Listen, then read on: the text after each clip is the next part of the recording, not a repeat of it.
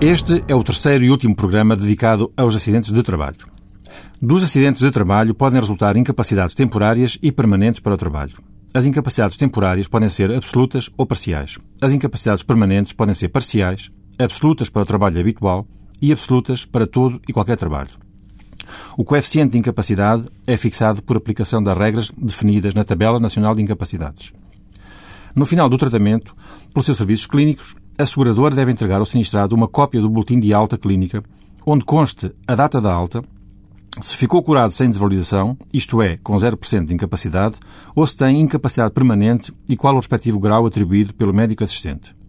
As empresas de seguros devem obrigatoriamente participar ao Tribunal do Trabalho, por escrito, no prazo de oito dias, a contar da alta, os acidentes de que tenha resultado de incapacidade permanente e todos os casos de incapacidade temporária que ultrapassem 12 meses de tratamento e devem participar ao Tribunal imediatamente os acidentes de que tenha resultado a morte. O sinistrado pode efetuar a participação do acidente ao Tribunal do Trabalho se a seguradora lhe der alta e não lhe atribuir incapacidade permanente, considerando o curado sem definição, e o sinistrado não concordar com essa avaliação. E ainda se verificar que o contrato de seguro não abrange o valor total da sua retribuição. Os familiares do sinistrado com direito à pensão, em caso de acidente mortal, podem também participar do acidente ao Tribunal do Trabalho.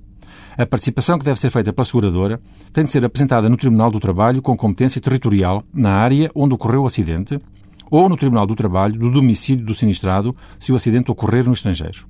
O sinistrado ou os beneficiários legais podem requerer que o processo transite para o Tribunal do Trabalho do seu domicílio ou, se forem eles a efetuar a participação, podem apresentá-la desde logo nesse tribunal da área do seu domicílio.